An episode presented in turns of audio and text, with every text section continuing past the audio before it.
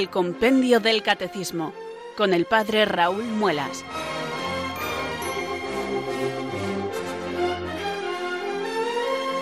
Muy buenas tardes, queridos oyentes de Radio María. Son las 4 o las 3 en Canarias.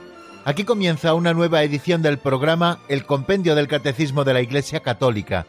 Reciban desde Talavera de la Reina un saludo muy cordial del Padre Raúl Muelas que un día más les habla desde estos micrófonos de Radio María, la radio de la Virgen, la fuerza de la esperanza. Sed todos bienvenidos.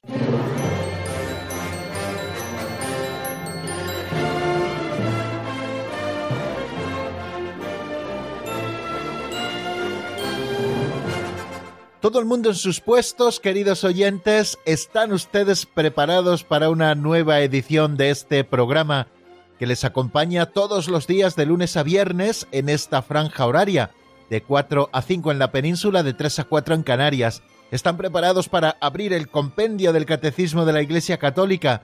Para que sigamos estudiando, en nuestro caso, ahora, en este momento concreto, el sacramento de la penitencia con el que estamos y además ya nos van quedando poquitos números. Hoy estudiaremos, si Dios quiere, en el avance de doctrina si el confesor está obligado a guardar secreto de todo aquello que escucha en la confesión.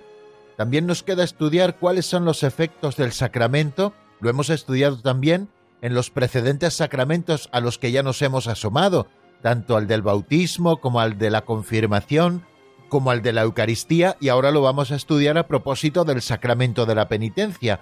¿Cuáles son esos efectos? Bueno, pues eso todavía nos queda por estudiarse. Y además también eh, nos quedan otras dos preguntas que creo que son muy interesantes y que coronan un poco todo este tema de la penitencia. Si se puede celebrar en algunos casos este sacramento con la confesión general y la absolución colectiva. Y también, por último, qué son las indulgencias tan vinculadas al sacramento de la penitencia. Bueno, pero eso lo estudiaremos si Dios quiere en los próximos programas. Hoy nos vamos a centrar en el avance de doctrina en el sigilo sacramental al menos, no sé si nos dará tiempo a comenzar a estudiar los efectos, pero nos centraremos en el sigilo sacramental, es decir, el secreto que el confesor tiene que guardar de todo aquello que escucha en el ámbito de la confesión, y repasaremos también lo que estuvimos avanzando en el día de ayer, a quien está reservada la absolución de algunos pecados particularmente graves ya sabe que la Iglesia ha vinculado determinadas censuras a algunos pecados especialmente graves, cosa que hace que no cualquier sacerdote pueda perdonarlos, sino que esos pecados junto con sus censuras solo puedan ser absueltos en algunos casos por el romano pontífice, que lo ejerce a través de la penitenciaría apostólica, como ya vimos y como repasaremos también en el día de hoy, y en otros casos esos pecados están reservados al propio obispo, que es el moderador de la disciplina del sacramento de la penitencia en su diócesis. Por lo tanto, el que tiene la plena potestad puede perdonar todos los pecados, excepto los que el derecho general reserva a la Santa Sede, y estos pecados solo los puede perdonar él personalmente, o bien a través del penitenciario, que es un oficio estable que se encuentra en la catedral, o bien a través de los sacerdotes que él va habilitando en cada momento para la absolución de esos pecados concretos. Pero debe quedarnos claro y ayer ya lo estudiamos, que la solución de algunos pecados que son particularmente graves están reservados en la Iglesia, o bien al Santo Padre o bien al obispo diocesano. Pero bien, eso lo estudiaremos después de hacer esa rutina radiofónica diaria que va configurando los hábitos que nosotros tenemos en nuestro programa. Después de este saludo y de situarnos nuevamente en el lugar donde nos encontramos, ya saben que hacemos todos los días una oración. ¿Y por qué hacemos esa oración?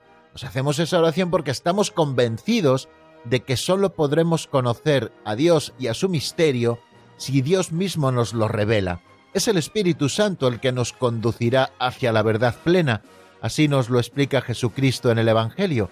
Y nosotros que buscamos la verdad en la doctrina católica, en ese depósito de la fe que la Iglesia Madre va enseñando a sus hijos, también a través de los catecismos, pues nosotros que buscamos la verdad, tenemos que encomendarnos al Espíritu Santo para que sea Él quien nos conduzca hasta la verdad plena.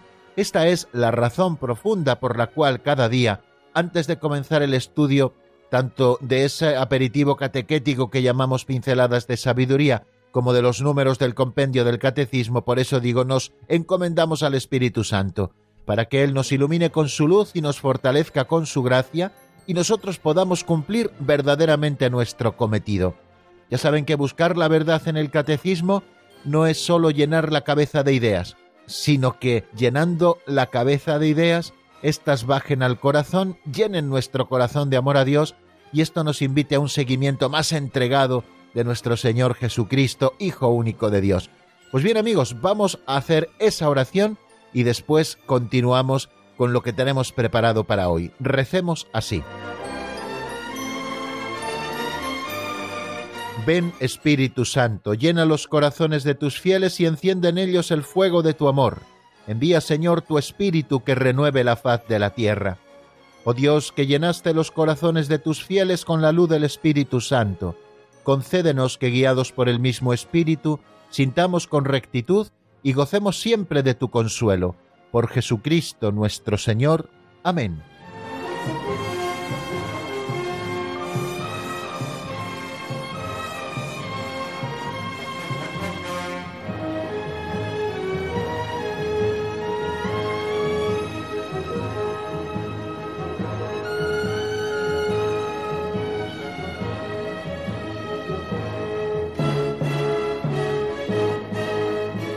Los oyentes habituales del programa, y me consta que no son pocos, ya saben que todos los días abrimos el estudio con un aperitivo catequético. Así se suele abrir un banquete. Antes de degustar los platos principales, se suele servir un aperitivo con el que ya se va abriendo el apetito de aquellos que se acercan al banquete. Pues también nosotros lo hacemos catequéticamente hablando aquí en nuestro programa el compendio del Catecismo de la Iglesia Católica. Antes de abordar el repaso del número de los números del compendio que vimos en el día anterior y antes de seguir avanzando en la doctrina, pues servimos este pequeño aperitivo que se llama Pinceladas de Sabiduría.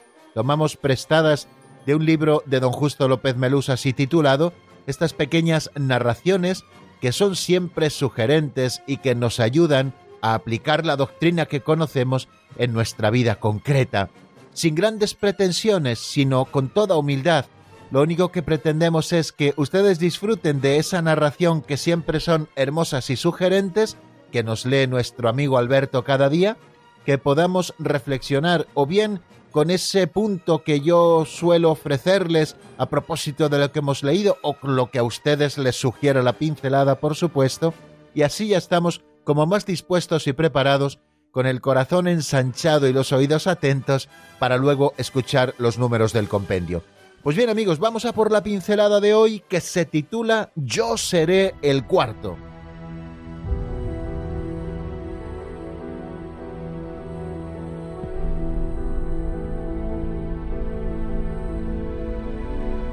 Yo seré el cuarto.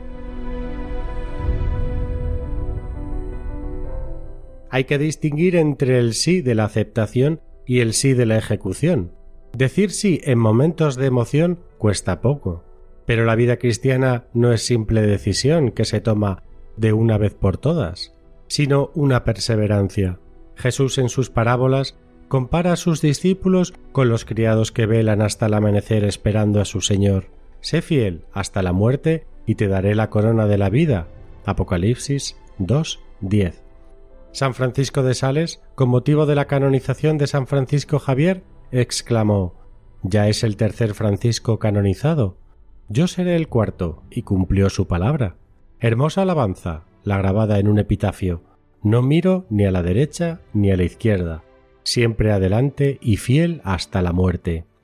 Con la confianza en Dios y a través de todos los obstáculos, Dios lo habrá premiado otro hermoso epitafio sobre el sepulcro de un monje irlandés. Dios amó a Cromwell y Cromwell le correspondió siempre bien.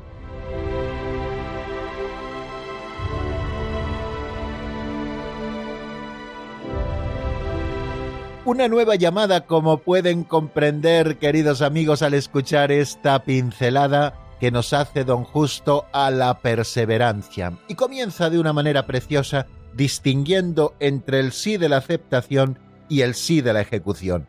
Ambos síes son importantes. En primer lugar, el sí de la aceptación. cuando un matrimonio se promete amor eterno junto al altar. Qué cosa tan hermosa ese día.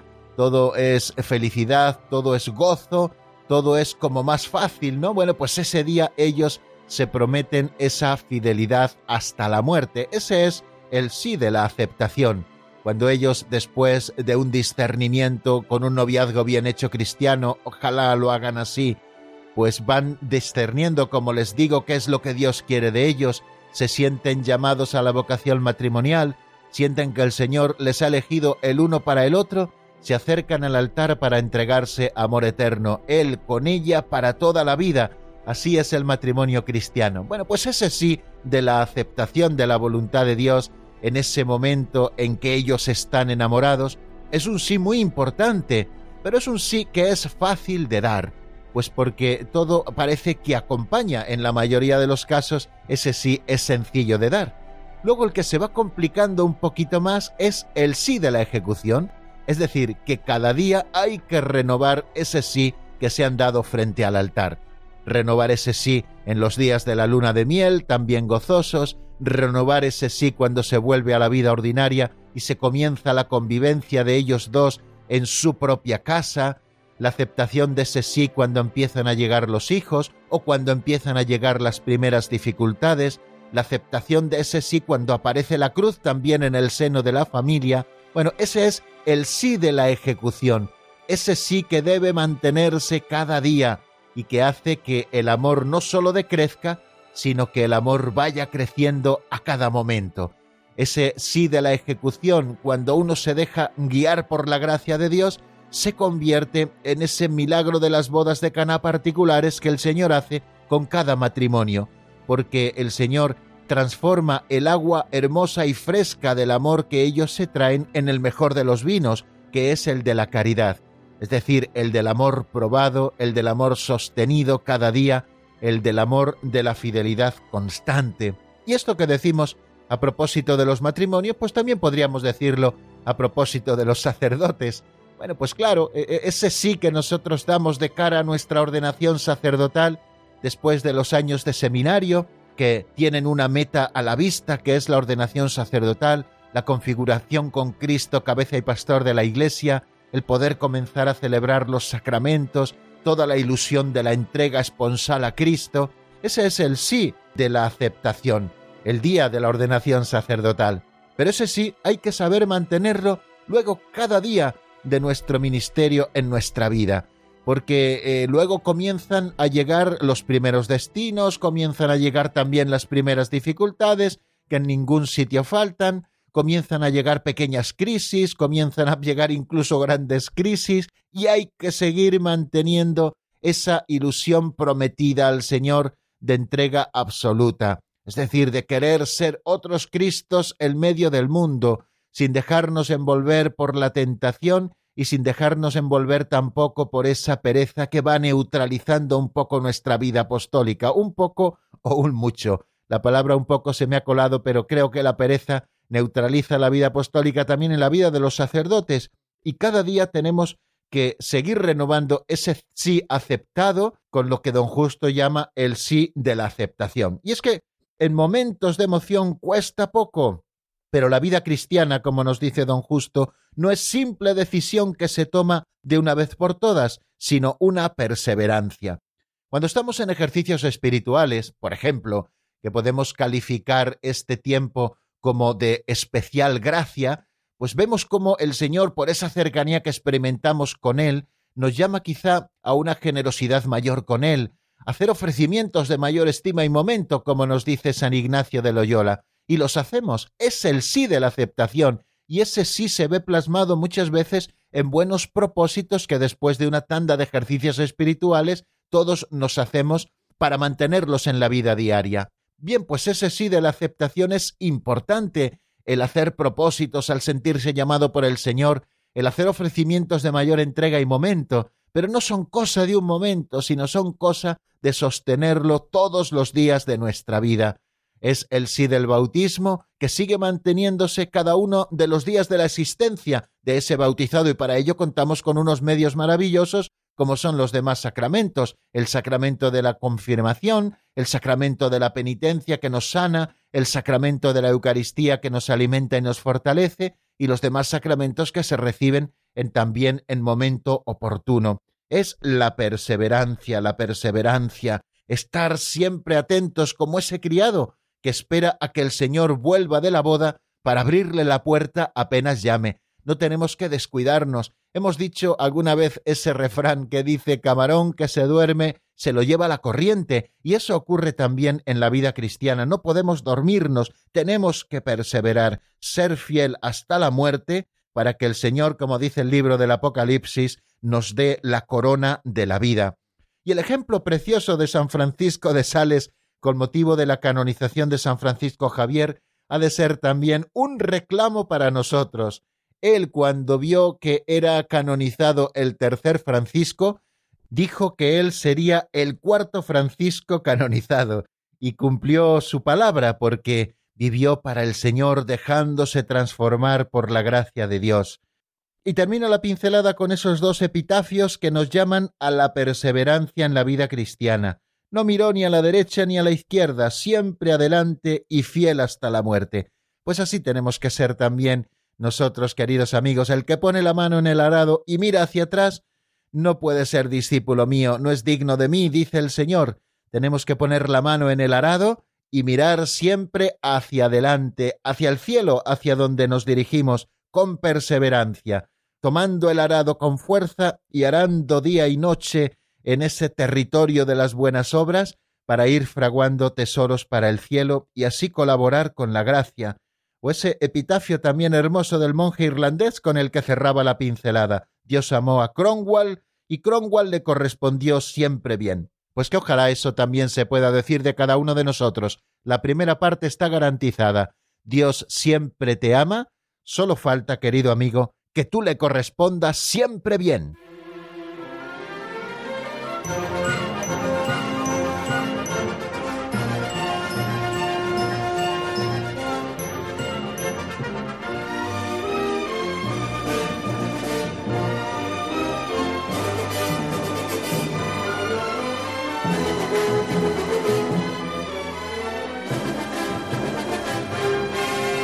Continuamos, queridos amigos, en la sintonía de Radio María. Estamos en el programa El Compendio del Catecismo de la Iglesia Católica y les habla como cada día en esta franja horaria el padre Raúl Muelas desde Talavera de la Reina. Y vamos a abordar ahora este momento de nuestro programa que titulamos Repaso de lo visto en el día anterior. Ya saben que volvemos siempre sobre lo visto en el día anterior y volvemos a hacerlo con detenimiento Sé que esto a algunos eh, les ha supuesto el que eh, les parezca que avanzamos poco, pero creo que es importante esto que hacemos porque es la manera de fijar mejor los conceptos. A mí personalmente me ayuda, a gente con la que hablo también, aunque quizá si tenemos prisa pues ya hubiéramos acabado el compendio del catecismo sin hacer este repaso, pero creo que lo importante es volver sobre lo visto en el día anterior para repasarlo y fijar conceptos también en la memoria. No se trata de ir avanzando mucho, mucho, mucho, mucho, sino de ir avanzando poquito a poco y que vaya calando como a fuego lento toda esa doctrina que vamos estudiando. Parece que no avanzamos, pero ya ven que sí que avanzamos, que vamos ya por el número 308, que es el que vamos a repasar en este momento, y que hablando del sacramento de la penitencia, hemos estado hablando en el número anterior de quién es el ministro del sacramento de la penitencia, que son los sucesores de los apóstoles y que son también los presbíteros, es decir, los obispos y los presbíteros, hemos dicho también cuál es la función de ellos en el sacramento de la penitencia, y luego surge una pregunta a propósito de los pecados reservados, y el 308 es precisamente de lo que habla. Se pregunta a quién está reservada la absolución de algunos pecados particularmente graves y nos dice el compendio del Catecismo de la Iglesia Católica que la absolución de algunos pecados particularmente graves, como son los castigados con la excomunión, está reservada a la sede apostólica o al obispo del lugar o a los presbíteros autorizados por ellos, aunque todo sacerdote puede absolver de cualquier pecado y excomunión al que se halla en peligro de muerte. Lo primero que podemos decir a propósito de esto, y ayer así lo veíamos, que existen determinados pecados que son tan graves a los que la Iglesia también suma una censura.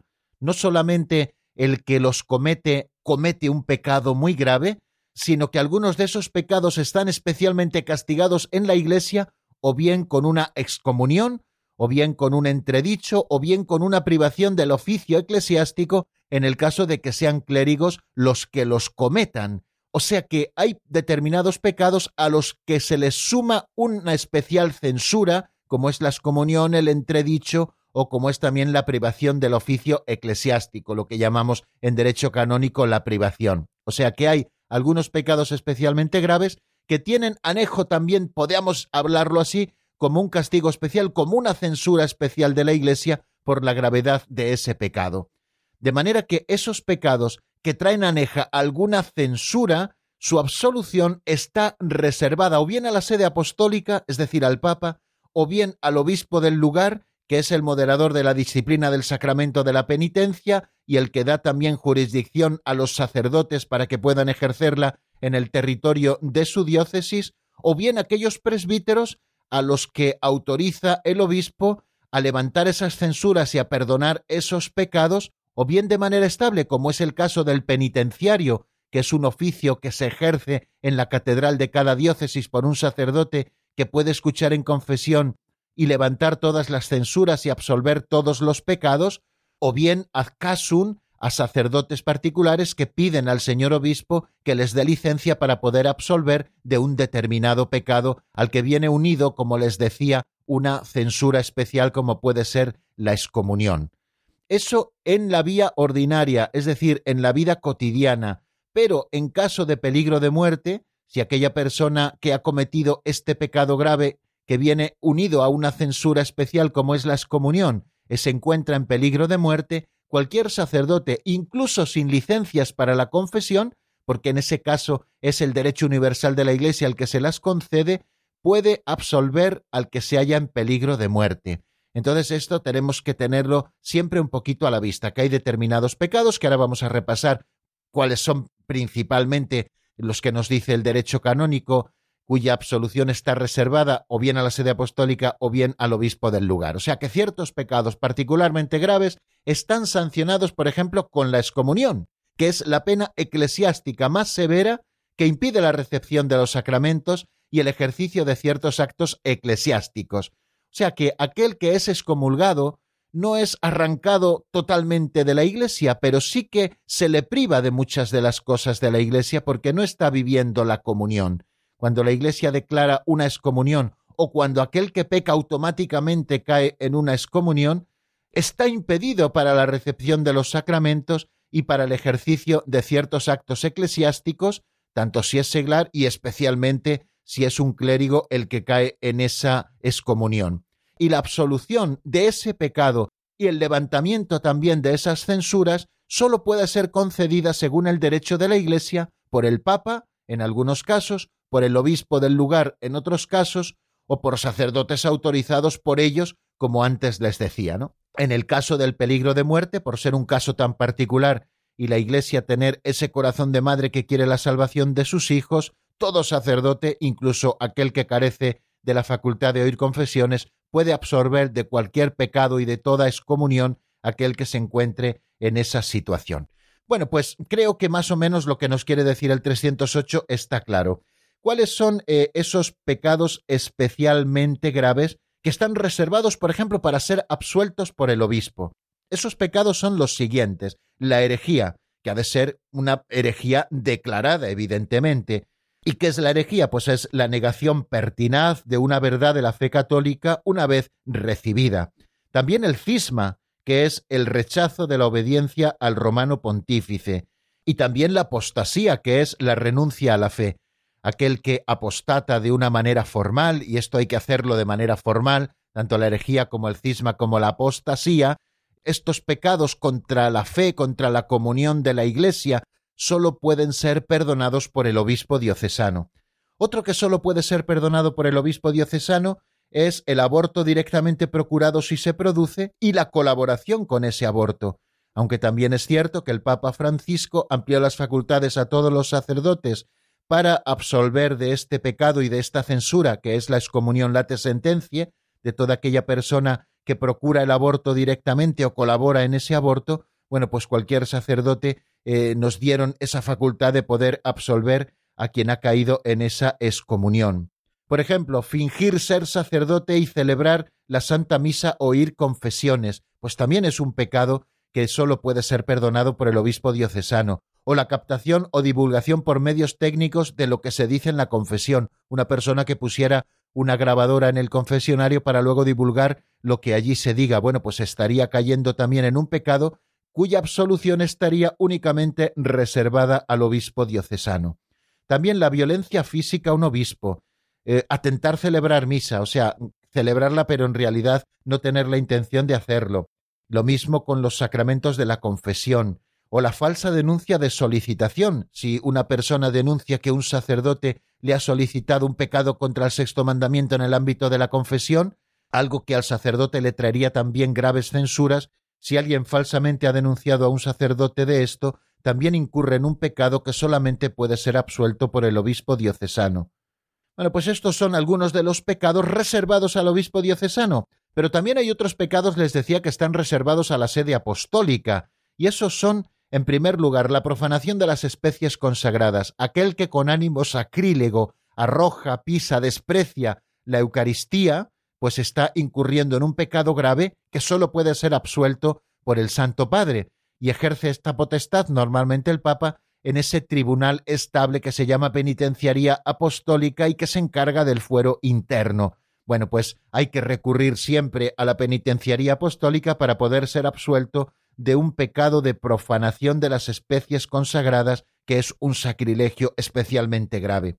Otro que sólo puede ser absuelto por el Santo Padre es el atentado contra la vida del romano pontífice, aquel que atenta contra la vida del Papa, pues aparte de estar excomulgado, esa censura sólo puede ser levantada y ese pecado perdonado por la penitenciaría apostólica. Otro, absolver al cómplice del pecado contra el sexto mandamiento, un sacerdote que pecara gravemente con otra persona contra el sexto mandamiento y luego pretendiese absolver al que ha sido su cómplice de ese pecado cometido, también estaría cayendo en un pecado que está grabado con esa censura que es la excomunión late sentencia y que sólo puede ser levantada por el Santo Padre. Aquel que es obispo y consagra otro obispo sin mandato apostólico, sin mandato pontificio, también queda excomulgado late sentencia y esta excomunión sólo puede ser levantada también por el Santo Padre o el sacerdote que viola el secreto de confesión, del cual vamos a hablar a continuación. También el sacerdote que incurriera en este gravísimo pecado sólo podría ser absuelto por el Santo Padre, que, repito, no suele ejercer esta potestad directamente, sino a través de un tribunal estable que se llama Penitenciaría Apostólica, que está en el Palacio de la Cancillería y en Roma. Allí están esos tres tribunales, el Tribunal de la Rota Romana, el alto tribunal de la asignatura apostólica y luego también la penitenciaría apostólica. Bueno, pues la penitenciaría apostólica es el tribunal que se encarga del fuero interno. Bueno, pues ven, esos cinco pecados solo pueden ser absueltos por el Santo Padre. Al menos los hemos repasado, al menos eh, nos suena todo esto. Tengamos en cuenta que hay pecados especialmente graves que precisamente para proteger a los propios fieles y proteger la sacralidad de algunas acciones que hace la Iglesia especialmente los sacramentos, la Iglesia graba con unas censuras especiales que no pueden ser absueltas por cualquier sacerdote, excepto en peligro de muerte, en que cualquier sacerdote puede absolver de cualquier pecado aquel que se encuentra en esa situación. Vamos a detenernos un poquito en nuestro estudio, vamos a descansar de la palabra, les ofrezco un tema de Esther Hernández que se titula Directo a casa. Espero que les guste y enseguida estamos nuevamente juntos para seguir avanzando, ahora sí con el tema del sigilo sacramental. Sin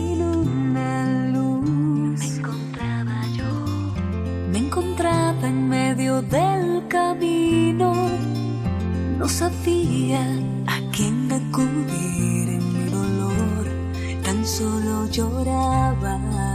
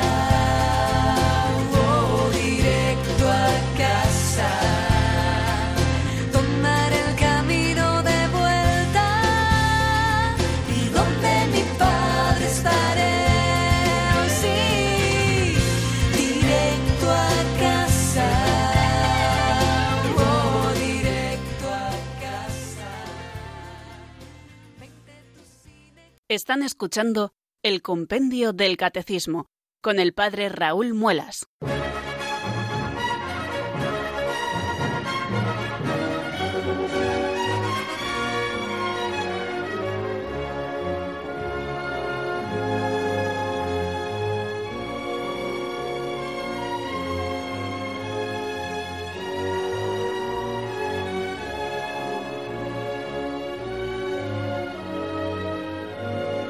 Continuamos, queridos oyentes, en la sintonía de Radio María y permítanme que aproveche para saludar nuevamente a los oyentes que durante los últimos minutos se han ido incorporando a nuestra sintonía y a este programa que saben que se titula El Compendio del Catecismo de la Iglesia Católica. Y lo titulamos así porque a lo largo de toda esta hora, en esta franja horaria de 4 a 5 en la península, de 3 a 4 en Canarias, abrimos ese libro que nos regaló en el año 2005 el Papa Benedicto XVI y que resume el Catecismo Mayor de la Iglesia, le abrimos juntos para irlo desgranando e ir conociendo mejor la doctrina católica. Estamos estudiando el sacramento de la penitencia y vamos a dar un pasito más. Nos encontramos todavía en la página 113 y vamos a pasar ya a la 114. Nos encontramos con el número 309 donde se pregunta, ¿el confesor está obligado al secreto?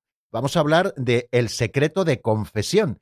Fijaros lo que decía el cardenal Mauro Piacenza, penitenciario mayor de la Iglesia Católica en el año 2014, en un artículo publicado por el Observatorio Romano a propósito de un congreso que la Penitenciaría Apostólica organizó titulado El sigilo sacramental y la privacidad pastoral.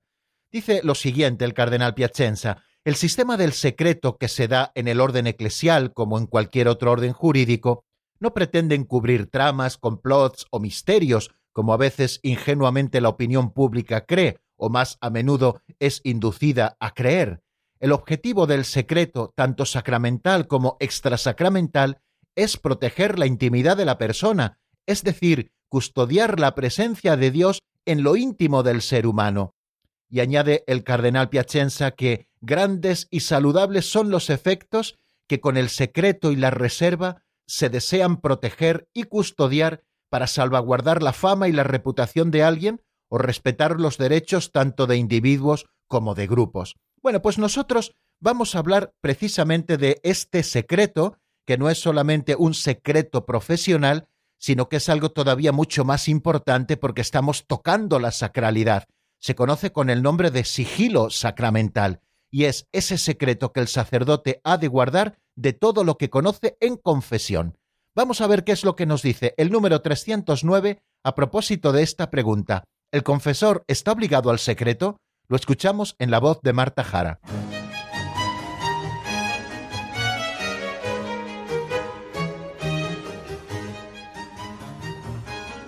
Número 309. ¿El confesor está obligado al secreto? Dada la delicadeza y la grandeza de este ministerio, y el respeto debido a las personas, todo confesor está obligado sin ninguna excepción y bajo penas muy severas a mantener el sigilo sacramental, esto es, el absoluto secreto sobre los pecados conocidos en confesión.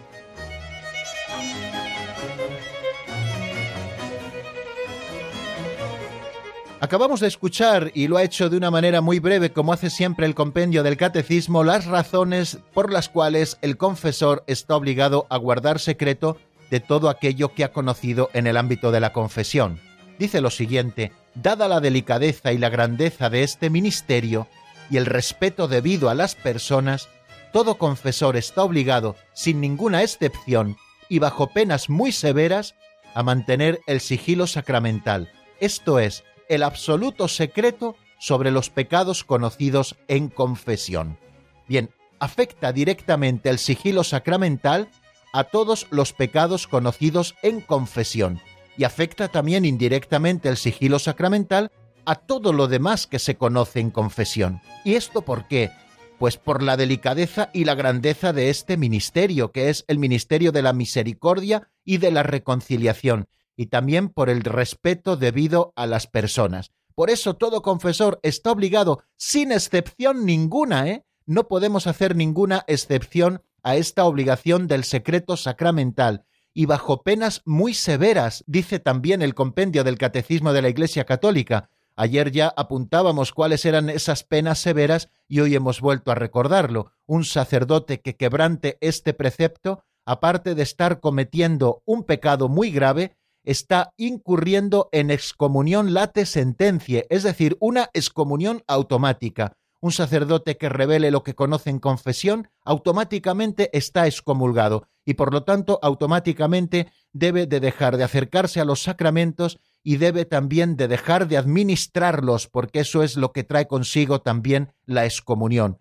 Aunque nadie lo sepa, aunque no haya sido impuesto después de un proceso, el sacerdote que quebranta este precepto incurre en excomunión late sentencia, especialmente reservada a la Santa Sede, es decir, que ningún otro sacerdote puede perdonarle este pecado y levantarle esa censura, y tampoco su propio obispo diocesano. Hay que recurrir siempre al Santo Padre, y esto se hace a través de la penitenciaría apostólica, y como ya les he explicado varias veces, tanto ayer como hoy, es ese tribunal del fuero interno en la Iglesia. Bueno, dada la delicadeza y la grandeza de este ministerio y el respeto debido a las personas, la Iglesia declara, nos dice el Catecismo Mayor, que todo sacerdote que oye confesiones está obligado a guardar un secreto absoluto sobre los pecados que sus penitentes le han confesado bajo penas muy severas. Tampoco puede hacer uso de los conocimientos que la confesión le da sobre la vida de los penitentes. Este secreto, que no admite excepción, se llama sigilo sacramental, porque lo que el penitente ha manifestado al sacerdote queda sellado por el sacramento.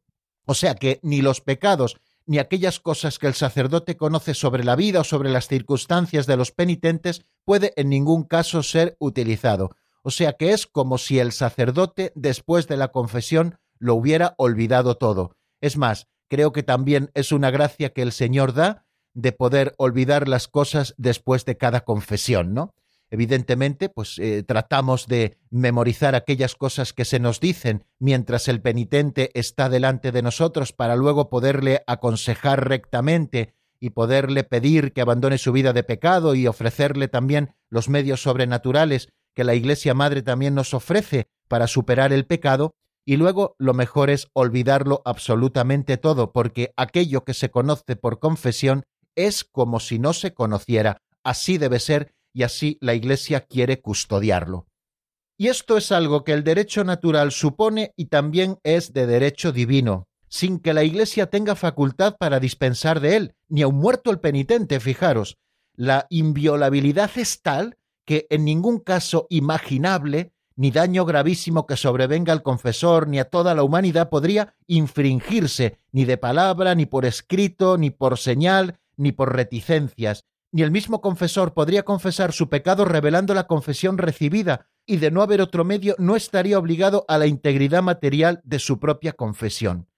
Dicha obligación, la del sigilo sacramental, comprende en primer término, por supuesto, al confesor, que es el que está escuchando los pecados, pero también esta obligación comprende a todos aquellos que de algún modo se hayan enterado de la confesión, bien lícita o bien ilícitamente, ya oyéndola, ya leyendo apuntes de los pecados en orden a la confesión, o ya porque hayan sido intérpretes en el caso de que el penitente y el confesor no abren la misma lengua, y si son varios los que han estado escuchándolo, no pueden hablar de ello entre sí.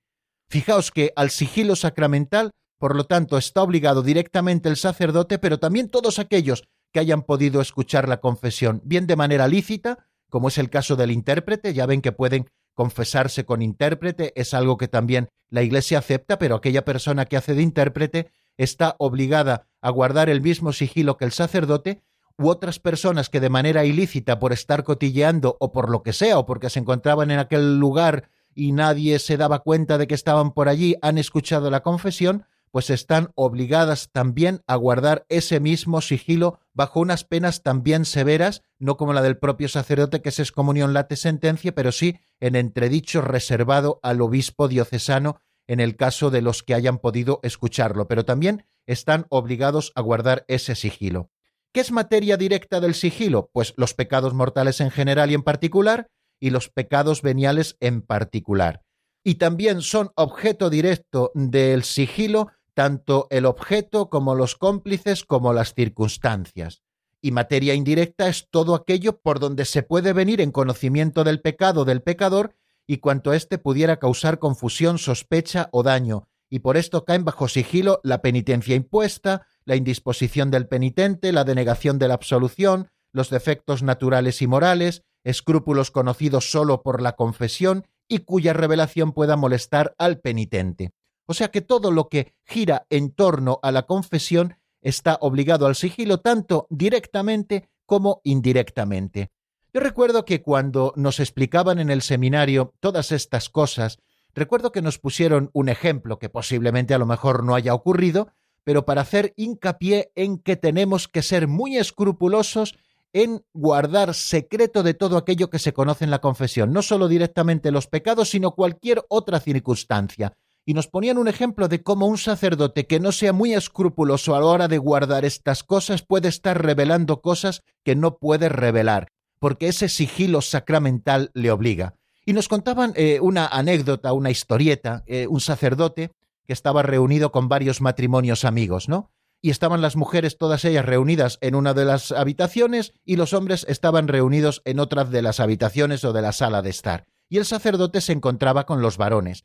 Y entonces estaban hablando de estos temas, del sacramento de la penitencia, y el sacerdote les hizo una confidencia a aquellos amigos suyos con los que estaba. Les dijo, recuerdo todavía mi primera confesión, no se me ha olvidado nunca aquella primera persona a la que confesé. Recuerdo que se confesó de un pecado de adulterio. Bueno, pues ahí quedó, en realidad quedó así la cosa como, bien, tampoco había revelado nada directamente. Bueno, pues en esto eh, vuelven a juntarse nuevamente las mujeres y los hombres en la misma habitación, y una de las mujeres le dice al sacerdote, Padre, ¿se acuerda que yo fui la primera persona que se confesó con usted? ¿Se dan cuenta? Por haber revelado algo no directamente, indirectamente estuvo revelando el pecado de una persona. Por eso el sacerdote tiene que ser muy escrupuloso a la hora de guardar todo aquello que sabe por confesión. No puede decir absolutamente nada, aunque no sea directamente de los pecados. Aquello que ocurre en el confesionario y que el sacerdote conoce por el confesionario se queda en el confesionario. Y si el penitente da permiso al sacerdote para poder revelar algo de aquello que le ha dicho, lo tiene que hacer de manera expresa, no vale de manera tácita, y siempre buscando un bien. Por eso, queridos amigos, pueden acercarse siempre con toda confianza al sacramento de la penitencia, sabiendo que el sacerdote guardará con mucho rigor todo aquello que conozca en el ámbito de la confesión. Bueno, y creo que ya más o menos se nos va acabando el tiempo y tenemos que dejar algunos minutillos por si acaso ustedes quieren preguntar, porque bueno, creo que este es un tema interesante como todos los que estamos tratando y seguramente que suscite algunas preguntas en muchos de ustedes. Así que les ofrezco un número de teléfono, el 91005 9419, el 91005 9419. Pueden ustedes ir marcando mientras escuchamos un tema de Rafael Moreno titulado Una alabanza para ti. Es una canción sacada del álbum Eres mi camino. Espero que les guste y enseguida estamos nuevamente juntos en el 91005 9419.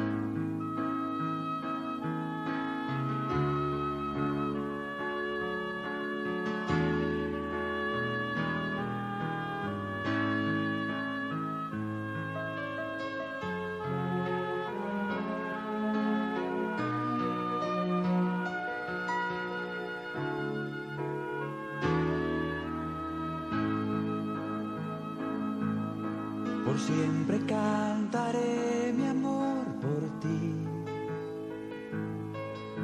Por siempre llegará tu corazón. Y como para mí la luz del sol, mi canto llegará haciéndote feliz. Por siempre cantaré mi amor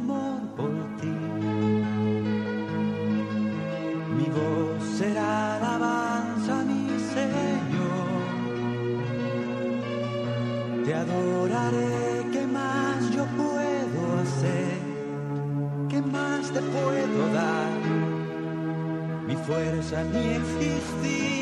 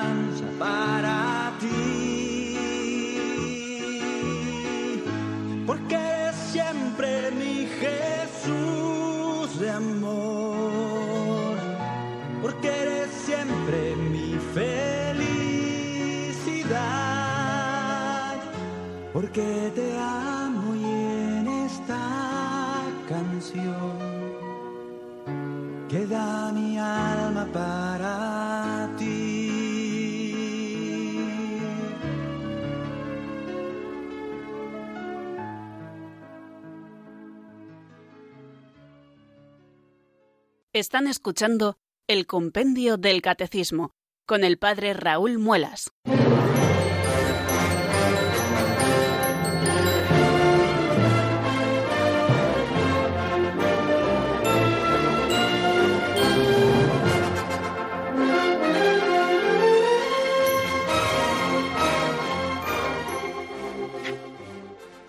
Algo menos de 11 minutos nos separan de las 5 de la tarde, queridos oyentes de las 4 en Canarias, y aquí seguimos en la sintonía de Radio María, la radio de la Virgen, la radio que cambia vidas, como nos gusta decir en este 20 aniversario de la presencia de Radio María en nuestra tierra hispana. Bueno, y vamos a abrir, eh, como les hemos dicho antes de la canción, pues este teléfono de directo por si ustedes quieren intervenir y preguntarnos alguna cosita. El 910059419. Ese es el teléfono que ustedes pueden marcar para preguntarnos alguna duda o también para compartir con nosotros algún testimonio o alguna experiencia. Eh, en primer lugar, vamos a irnos a Zaragoza, según me dicen. Allí nos espera Julieta. Buenas tardes y bienvenida, amiga. Buenas tardes, padre. ¿Puede bajar la eh, radio? ¿Puede bajar un poquito la radio para que ah, no...? Sí, sí, sí. Sí, sí, sí. Se lo agradezco muchísimo. Ya. Perfecto, muy bien. Eh, buenas tardes. Muy buenas, ¿qué tal? Una pregunta, padre. Eh, si, si a mí me absolvieron los pecados por porque confesé, pues, porque estaba con un hombre casado casado por lo civil. Yo también soy casada por lo civil, pero yo, mi marido a mí me abandonó y se fue con otra y no sé dónde anda hace 15 o 20 años. Además, nuestro matrimonio fue por conveniencia, ¿no? Por documentos, más que todo. Sí. Pero de propia, de voluntad de él y mía. Sí. ¿Y la pregunta exactamente cuál es, Julieta? Pues que yo estaba, estaba con un hombre casado y él venía dos veces al mes y eh, esto es adulterio, ¿no? Bueno, pues eh, vamos, eh, le contesto ahora por, por, la radio. En primer lugar, eh, me ha parecido entender que él estaba casado civilmente y usted estaba casada civilmente, dejaron a sus esposas, cada uno a su respectivo cónyuge y ustedes comenzaron una relación. bueno, en primer lugar, decirles que si solo habían contraído matrimonio civil, no habría ningún inconveniente en que ustedes pudieran contraer matrimonio canónico después, ¿eh? después, porque no estaban unidos mm, antes por un vínculo sagrado, con lo cual eh, en ese sentido podrían acceder, después de una preparación, por supuesto, como la Iglesia Madre nos manda, al, sagrado eh, matrimonio, al, sacramento del matrimonio. En primer lugar, comentarle esta cosa. En segundo lugar, decirle que tanto el pecado de adulterio como el pecado, por ejemplo, de fornicación u otros pecados pueden ser absueltos por cualquier sacerdote sin ningún tipo de censuras. Basta ir arrepentidos con deseo de la enmienda, como nos marca la contrición, confesar los pecados y luego cumplir la penitencia que el sacerdote imponga. Y pues eso, tratar de, de, de no continuar con ese eh, modo de vida, ¿no? Eh, sobre todo cuando no hay inconveniente en que ustedes a lo mejor puedan casarse eclesiásticamente. Es verdad que solamente así con unas palabrillas eh, que hemos sabido, pues no conocemos quizá otras circunstancias, pero bueno, mm, esto es lo que, lo que puedo decirle. Y vámonos hasta Badajoz en este momento donde nos espera una amiga nuestra que no conocemos su nombre, pero que quiere también hablar. Buenas tardes y bienvenida, amiga. Buenas tardes, padre. Buenas tardes. Dios los bendiga. Dios los bendiga. Muchísimas gracias. Y a usted también. A todos, a todos nos tienen que bendecir Dios. A todos, como yo digo. Bueno, padre, mire, ha dicho usted que si un, esto hay una persona que está esto en eso de la muerte, que está en la muerte y no tiene un confesor y hay un confesor que ya ha dejado de ser sacerdote, que se ha casado, que está con su mujer, que está con sus hijos o con lo que quiera, que yo eso no me importa. Yo no soy capaz de confesarme con ese señor, la verdad se lo digo. Y dice usted que eso lo ha dicho ya la, la religión, la, esto, la iglesia que se puede hacer, pero yo, mire usted, no lo hago. Así como se lo digo, porque yo soy confieso mucho, porque yo todos los meses estoy confesando. Y yo, los días que puedo, comulgo. Los domingos voy a misa. Yo, desde pequeñita, ¿eh? yo me he criado en un colegio de monjas. Y yo soy muy religiosa, muy religiosa, ¿eh? eso desde luego. Y yo veo los pecados, por ejemplo, el que ha dicho esta señora, vaya castaña, vaya castaña. Pero en fin, cada uno hace lo que le dé la gana. Yo hago lo mío.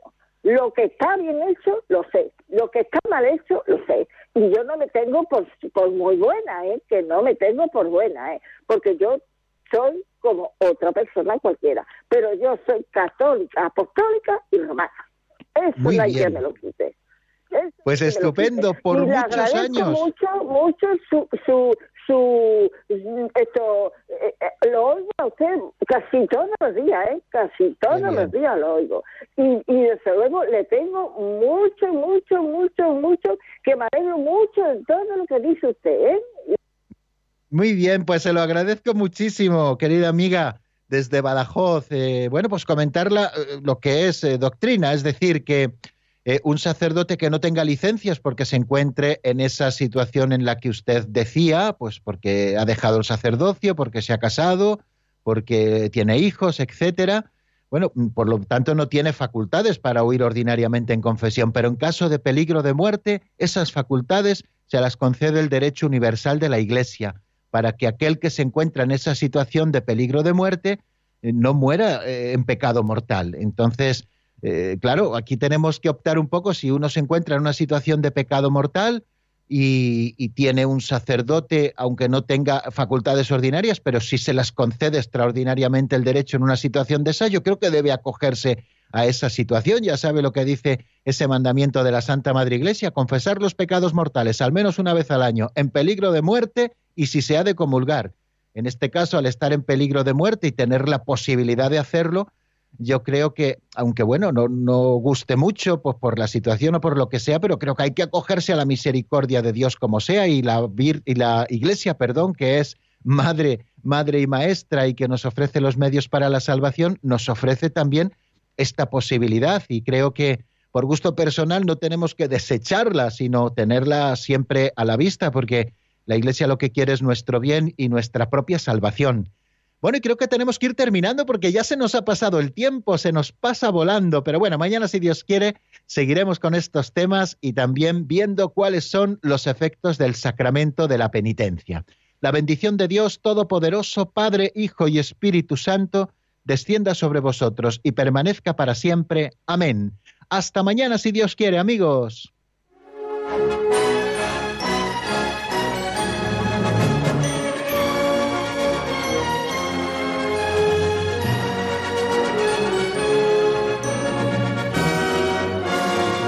El Compendio del Catecismo con el Padre Raúl Muelas.